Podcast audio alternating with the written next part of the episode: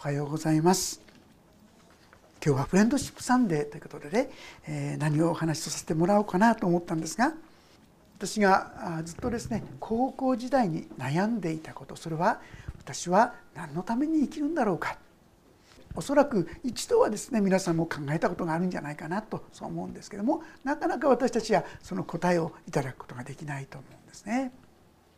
でも結論から言いますと実は今日のここにその結論書いてありますね。何ですか？それは食べるにも飲むにも何をするにも神の栄光を表すためにしなさい。これがある意味で答えということができると思うんですが正直ましてそんなんじゃですね答えとして納得できないというのがですね私たちの本音ではないかなとそう思います。なぜこれが私たちが生きるその目的なんだろうか。そのことをですねしばらく考えてみたいと思うんですが。皆さん神様は天地万物をお作りになられたわけですけどもその中で一番大切なものとして何をお作りになったか覚えていらっしゃいますか？山も作られ川も作られ素晴らしいですねこの大空も作られたりいろんなものを作ってくださったんですけども最も大切なものは何かと言いますと他でもない私たち自身ですよね。ある意味において山や川やそういう自然そういったものは私たちのために備えてくださったと言っても過言ではないかと思います。ちょうど赤ちゃんがですね生まれていく時に親がですねその子供のために産湯を備えたりベッドを備えたりそんなことと同じように神様はこの天地万物をお作りになってくださったということができるかと思います。それによって分かることは皆さん私たちがそれほどに大切な存在だということなんですよ。どうでしょう？このことを本当に覚えて受け取っておられたでしょうかね。私たちもそこら辺のですね多くのものの一人なんてね今地球上に70億ですか？70億分の1とかですねそんな価値観でしか自分のことを見てないのではないか。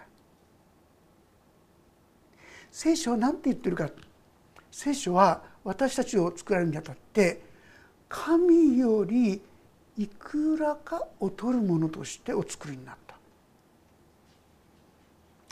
要するに神と比べうるほどの尊い存在として私たちをお作りになったっていうんです皆さん。あるいはこういう歌詞は覚えてないですか？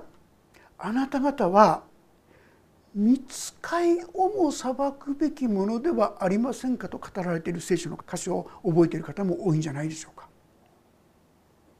見つかりといったらですねもう私たちは手に届かないほど高い高い清い清いですねもう尊い存在だという印象は持っていらっしゃると思うんですがその見つかりさえも裁くべきものが私たちだということはどっかで消えて忘れてしまってはいないでしょうか。これはとてつもない高いとてつもない尊い存在なんだということを私たちに教えてくださっていることに気が付くと思うんです。さらにですね聖書を読みますと私たちは神様に似せて作られた神様の似姿神様に似せて作ってくださったっていうんです皆さん。例えばあなたがですね一番満足できること喜びの時ってやっぱり愛されているんだなということが一つは分かる時じゃないでしょうか。そしてさらにはその愛を自分も与えることができる愛し愛されているこのことがですねひしひしと分かる時に何とも言えない満たされた思い充実感にあふれるんじゃないでしょうか。どうしてでしょう。これは神は愛なり。神は愛なんです。そして私たちもその神に似せて作られているから。だから愛し愛される。人間の本文はそういう意味で愛し愛される。これが人間の生き方なんだなということに気づかされると思います。ところがいつの間にかどうでしょうか。そういう生き方ななこと無理でしょう。現実はそんなに甘いもんじゃない。なんて言ってですねいつの間にかそういう生き方を手放してしまって仕方がないと思って諦めてしまって。そしてもうこれしかないんだと言って今までの人生をどっちかっていうと歩んできたんではないかとそう思うんですね。しかしながら聖書はそうではない。あなた方はもう一度その神にあって生きることができる。何よりもこの尊い神様と交わりを持つことができる皆さんともですね誰かと交わりがあるってなんかすごく有名な人とですね自分が交わりがあるってなんか誇らしい気持ちになったりしてね俺のうちはね誰の誰それとの親戚なんだねとかですね誰だと話したことがあるんだねなんてそんなことをですね誇りたくなってしまう。なんと私たちは神様と交わりができる存在ものすごいことですよね。ところがさっき言ったようにいつの間にか私たちはその神様と共に歩む生き方を捨てて自分勝手なと言いましょうか？自分なりの自分が良しとする道を歩み続けてきたわけでありますがじゃあそれで本当に満足してきたかと言いますといや満足できない。何か虚しい。自分はこれを求めたけどでも違う違う。これじゃないあれじゃないと。本当の意味での満足感も感謝も出てこないそれが私たちの生き方になってしまってはいないでしょうか。実はこれは先ほど言いました私たちの本分を私たちが忘れちゃったからなんですよ。私たちは神と共に生きる時に私たちは本当に生きる喜び生きる感謝生きる力と希望をいただくことができるのにその神様から離れてしまったんです。どうしてだか覚えてますね？それは個人個人でもそういうことがあったかもしれませんけども一番最初はあのアダムとエヴァですよ。アダムとエヴァはもともと神様と交わりを持つことができました神様にお話しすれば何だいと言って振り向いてくれる関係だったんですよ。ところがこの関係を妬んだからでしょうか？嫉妬したからでしょうか？サタンがこれをやめさせよう。神に信頼することをやめさせようと企てたんですよ。それがあの有名なあのエデンの園の出来事。皆さんエデンの園でいわゆる善悪の知識の実食べちゃいけないと言われた善悪の知識の実これを食べたという出来事ですが一体これは何なのかと言いますと端的に言うならば私たちが本当の意味で幸せになることができる。交わることができるはずの神様との関係を断ち切るそういう誘惑だった。それはどうしたらいいんですか？神に対して不信感を持たせればいいんですよ。あのその中央にある木の実について善悪の知識の実についてこれを食べちゃいけないってこう言ったわけでしょ？食べたら必ず死ぬって言ったんでしょ？実は神様と共に歩む実はその条件私たちがですねそのような神様の恵みに生きるためには神と共に生きるということが必要。そしてこの神様と共に生きるためにはたった一つの戒めを守ればよかったんです。善悪の知識の実を食べなければよかった。もうそこにはですねもうたくさんたくさん99.9999999%ですねもう食べていいものがいっぱいいっぱいあったわけです。ですからそんな善悪の知識なんか食べる必要全然なかった。だから守ることはいとも簡単だった。そうするならいつでも神様と共に歩めた。神様何だいそういう関係が持ち得た。でも一方もし神に逆らおうと思うならこれも簡単です。それは善悪の知識の実を食べればいいんですよ。そのようにするためにサタンがアダムとエバを誘惑したどういうふうにして誘惑したんですか？最初は神は本当に言われたんですか？創世記3章です。まずこうやって神の言葉に疑いを持たせるんです。本当に言われたんですか？皆さんも時々あるんじゃない？あれ？そんなこと本当に言ってるかな？なんて。そしたらきちんと聖書を調べてください。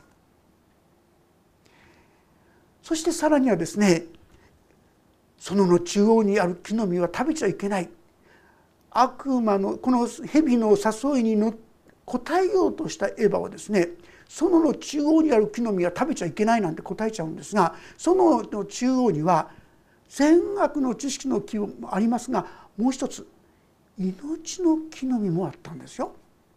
命の木の実は食べていいんですよ。食べちゃいけない中央にある木の実は全部ダメだっていつの間にかそんなふうに騙されてしまいました。さらにはそこにはですね触れてもいけない。神様触れてもいけないなんて言ってないんです。触れていいんですよ皆さん。でもなんかいけないいけないダメダメ私を窮屈に窮屈にしているように思わされてしまう。なんだか神様に従う道ってのは億劫だな窮屈だな大変だなと思わせるそういう思いに私たちをいざなってしまった結果としてあの食べてはならないといった実を食べた神への信頼を失わせる誘惑ですよ皆さん。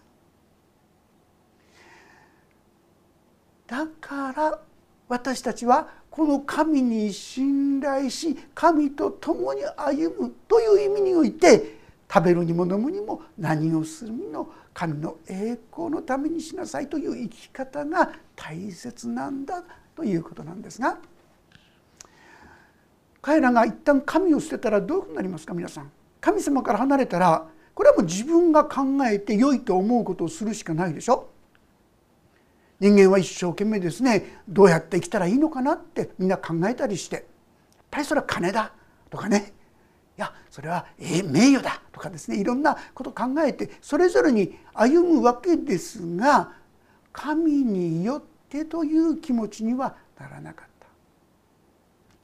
ですからこのことを聖書はこう言ってます。イザヤ書の53章というところちょっと開けてみてくださったらと思います。今私ちょうど53章ですね学んだところですけども6節の言葉をご一緒に読んでみたいと思います。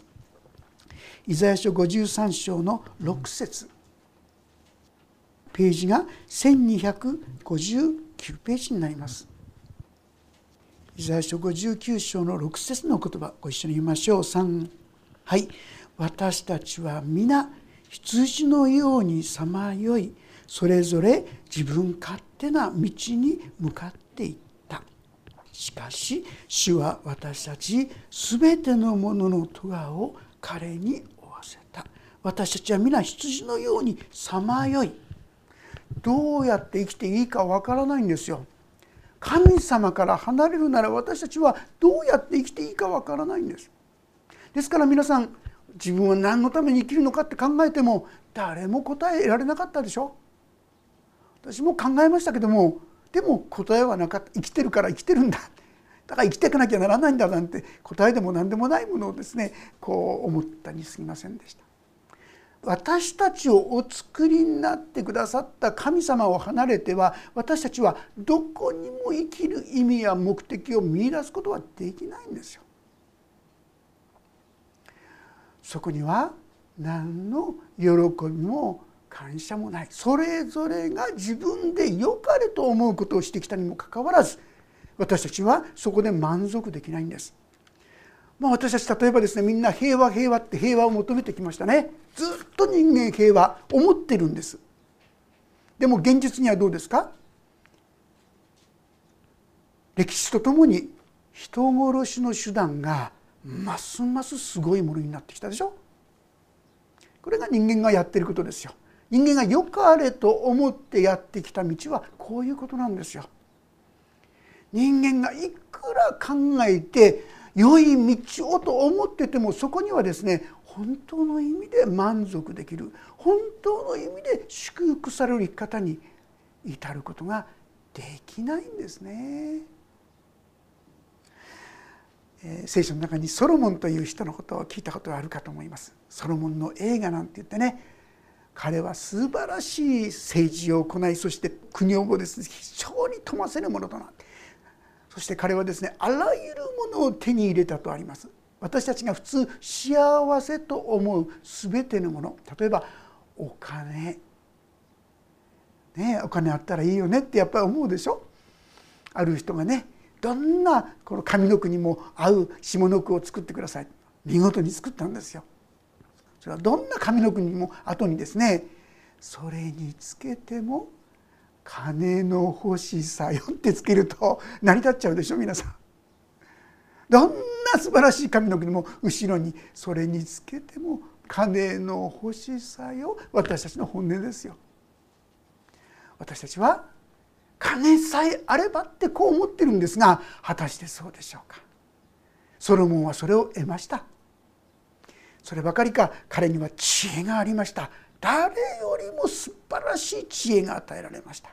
誰よりも素晴らしいこの力も出てきました。やる気もありました。彼がですね使った食器は全部金でできてたっつうんですよ皆さん。今だってそんな人めったにいないでしょ。でもそのソロモンが言った言葉も私は覚えるべきですね。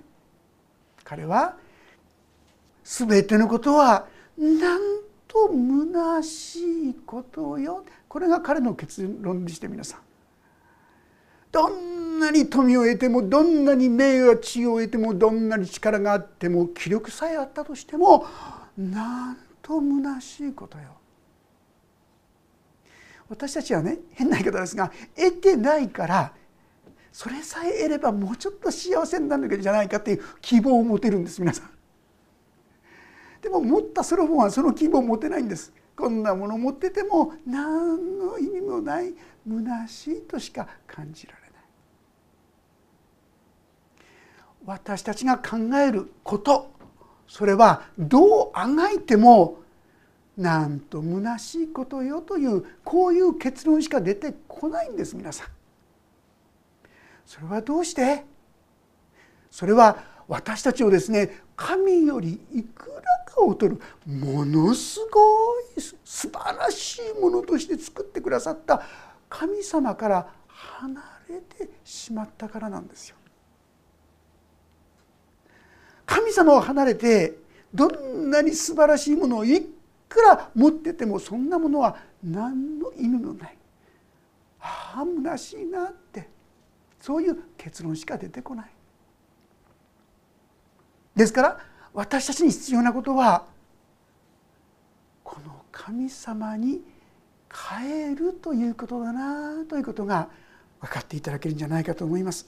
このイザヤ書のですねもうちょっと後ろ55章というところの6節7節というところもまたご一緒に読んでみたいんですがよろしいでしょうか？イザヤ書55章の6節7節それではお読みしたいと思います。6節7節3はい「主を求めよお会いできる間に呼び求めよ近くにおられるうちに悪しき者は自分の道を不法者は自分の計りごとを捨て去れ主に帰れ。そうすれば主は憐れんでくださる。私たちの神に帰れ。豊かに許してくださるから。主を求めよお会いできる間に。皆さんできなくなる時があるんですよ。テサロニケっていうところにですね精霊を決しては精霊の声を消してはならないって書いてあります。精霊を消してはならない。精霊様は私たちにさまざまな形でほら神様が必要だろう寂しいのか？私のところに帰ってきなさい。虚しいのか？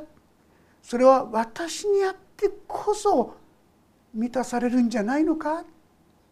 さまざまな形で私たちに語りかけてくださってるんですよ。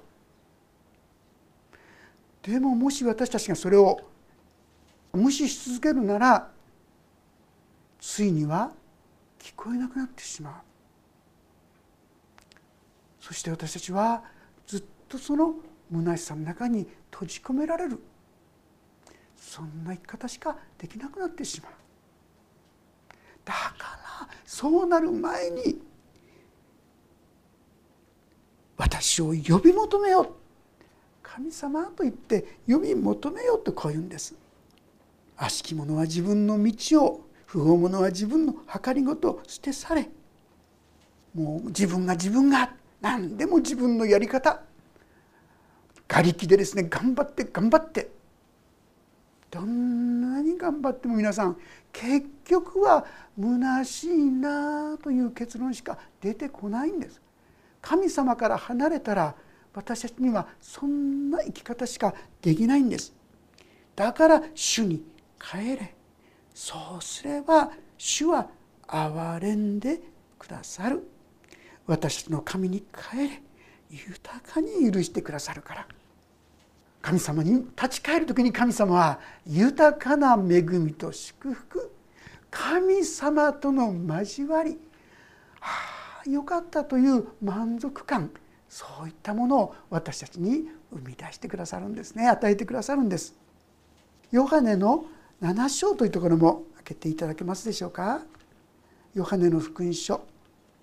7章37節38節もまたご一緒に読んでみたいと思います。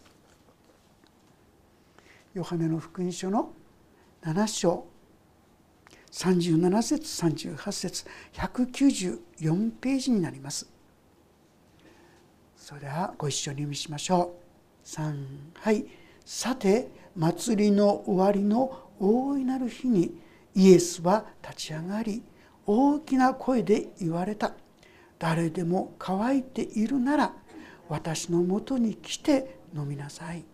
私を信じる者は聖書が言っている通りその人の心の奥底から生ける水の川が流れてるようになる。一生懸命頑張って頑張って頑張ってもやっぱり虚しいなというそういう生き方じゃなくてですよ。ああよかった。なんと感謝のことかというこういう人生が与えられるんですよ。どうして？神は私たちをそれほど崇高なものそれほど素晴らしいものとしてお作りになったから。秘訣は私たちがこの神様に帰るか否か。ただそれだけなんですね。先週長岡福音自由協会の方が突然ですね本を送ってくださってですね証の本なんです。証を本に本にしましたのでもしよかったら読んでくださいって。そしてもしよかったら注文してください、まあ、欲しい方1,300円のもの今いつまでだったかな？1,000円でお分かちできますなんでですね連絡にしたんで、あ、んまり読む気なかったんです。ちょちょっと読んでたらずっと読んで読んじゃって結局最後まで読んじゃったんですけどね。その方はクリスチャンになる前の話ですけどももう今80何歳になる方ですからね。何十年も前に3,000万からの借金それも他の人の保証人になっちゃって。でその人が逃げちゃっていなくなっちゃって結局自分の方にその返済が来てですね。あれはそれは苦しい苦しい。もう借金取りがですねもうしょっちゅうしょっちゅう電話家に押しかけてくるわ本当にその時に彼女は初めてもうどこにも助けがないそういう中で彼女も彼のご主人もですねこのイエス様を信じるようになった。まあそれからですねいろんなことがいろんなことがその中にいろんなことが書いてあってですね神様は不思議に不思議に。そして全てそれを返済もさせてくださったんですけどもいろんな折々にそんな大きな借金もありますしいろんなですね苦しいこともたくさんあるのにいつも喜んでいられるそんないつも感謝があふれる。そんな証がですねそこに載ってたんです。ああいいすごいなってですね。これが神様にある私たちの生き方なんですよ。たとえ状況がですねどんなにひどいものであったとしても神様はそこで恵みと祝福を与えることができる方要は私たちがあの手この手と言って瓦礫でですね何とかして自分の人生を良くしようとするんじゃなくて神様と言って神様に向かって生き始めるそれが今日読んだ食べるにも飲むにも神の栄光を表すためにしなさいという生き方なんです。で実はそうできるようにとこれも神様が用意してくださった先ほど読んだイザヤ書の53章のその後半の方にはですね6節の後半にはこう書いてあります。しかし主は私たち全てのものの咎を彼に負わせた。咎っていうのはもう誰から見ても非難されるようなこと。足らないこと。ひどいこと。要するに罪ですよ。私のあらゆる罪。それを彼に負わせたって書いてあるんです。これあんたの責任でしょう。なんて言われてですね。責任を責められたことありませんか。本来私たちはその責任払わなきゃならないわけでしょ。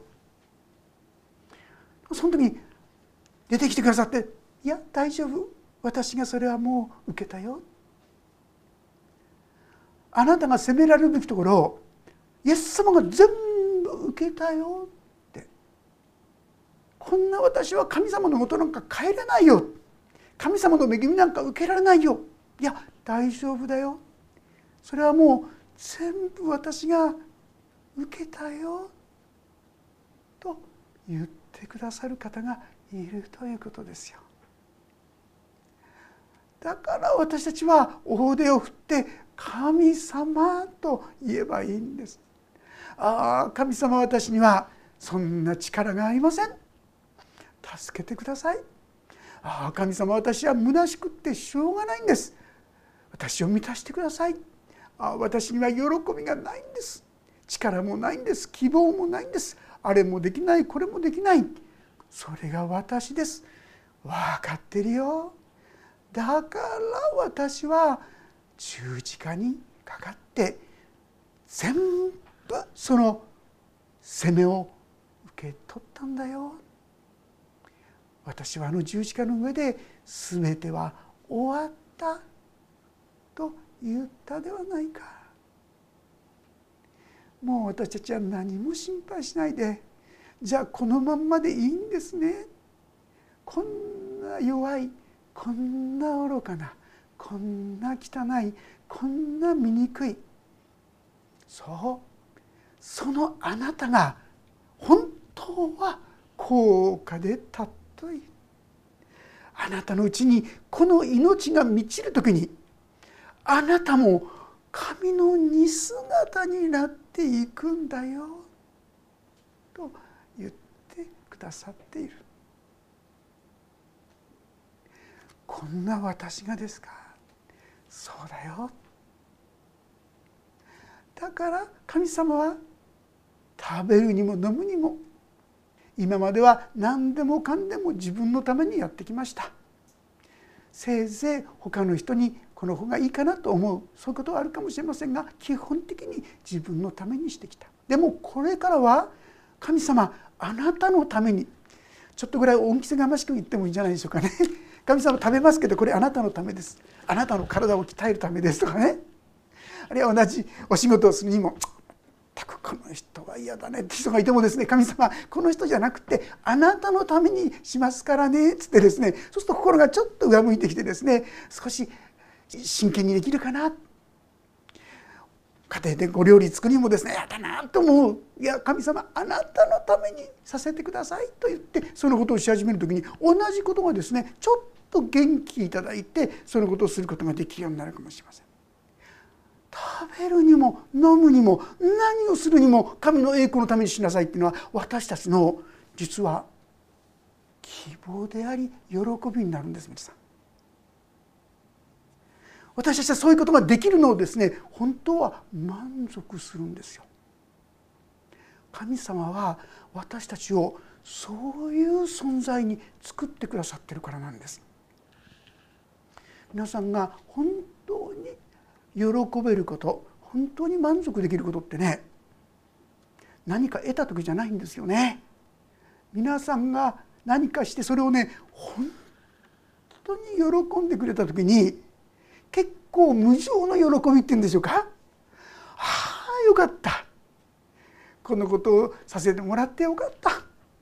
それが大きな犠牲であっても何でもですね。そう思える。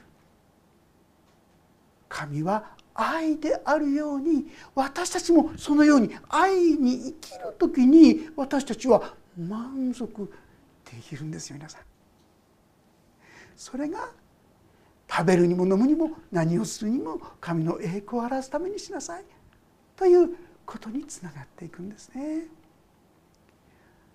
というよりもああそれなら神様あなたのためにさせてくださいという気持ちになるでしょう。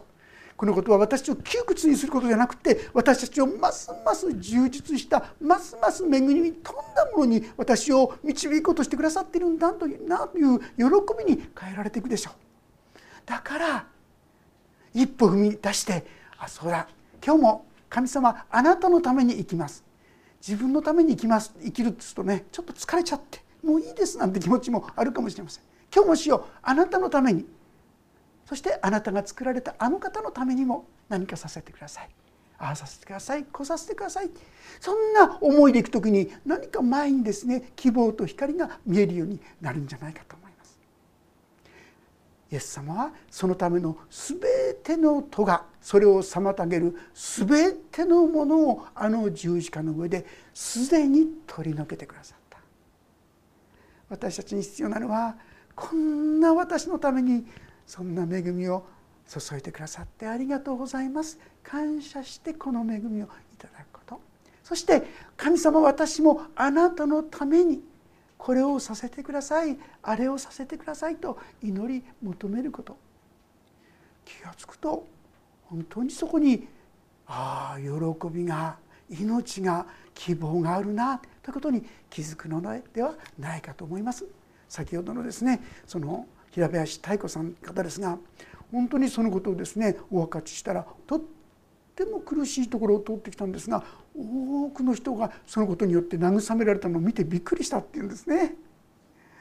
そして彼女はいろんなとこでも証しするようになっていったようですが神様は私たちのうちにもそんな祝福と恵みを与えようとしてくださっています。誰でも乾いてるなら私のところに来なさい。その人は腹の底底から生ける水の川生きる喜びと希望と力が湧き出る。ですから先延ばししないでこの神様に今日立ち返る。自分勝手に生きてきました。今日からあなたと共に歩みます。そんな決断をですね共に主にお捧げしていきたいと思います。お祈りをいたします。神様あなたが私たちを神よりいくらか劣るものというほどに驚くべき素晴らしいものとして作ってくださっていること。ありがとうございます。でも私たちはそのことを忘れて瓦礫で自分が良いと思うことばかりを持ってきました。そして結局虚しくなってしまいました。主よそうではなくてあなたに立ち返りあなたと共にまたあなたのために生きる生き方に私たちを変えてください。そして私たちの中から本当に豊かな命があふれ出るそんな生き方をそんな命を与えてくださるようにお願いします。主よ何をするにもただ神の栄光を表すためにしなさい。これは強制ではなくてかえって私たちを大いに祝福する生き方にへと導く言葉であったことを知ります。どうぞこの生き方に私たちも今日から踏み出していくことができるように祝福してください。恵みがお一人一人のうちに今月今年ずっとこの祝福の中にお導きくださることをお願いします。イエス・キリストの皆によって祈ります。アーメン。もうしばらくそれぞれに応答の祈りをお捧げください。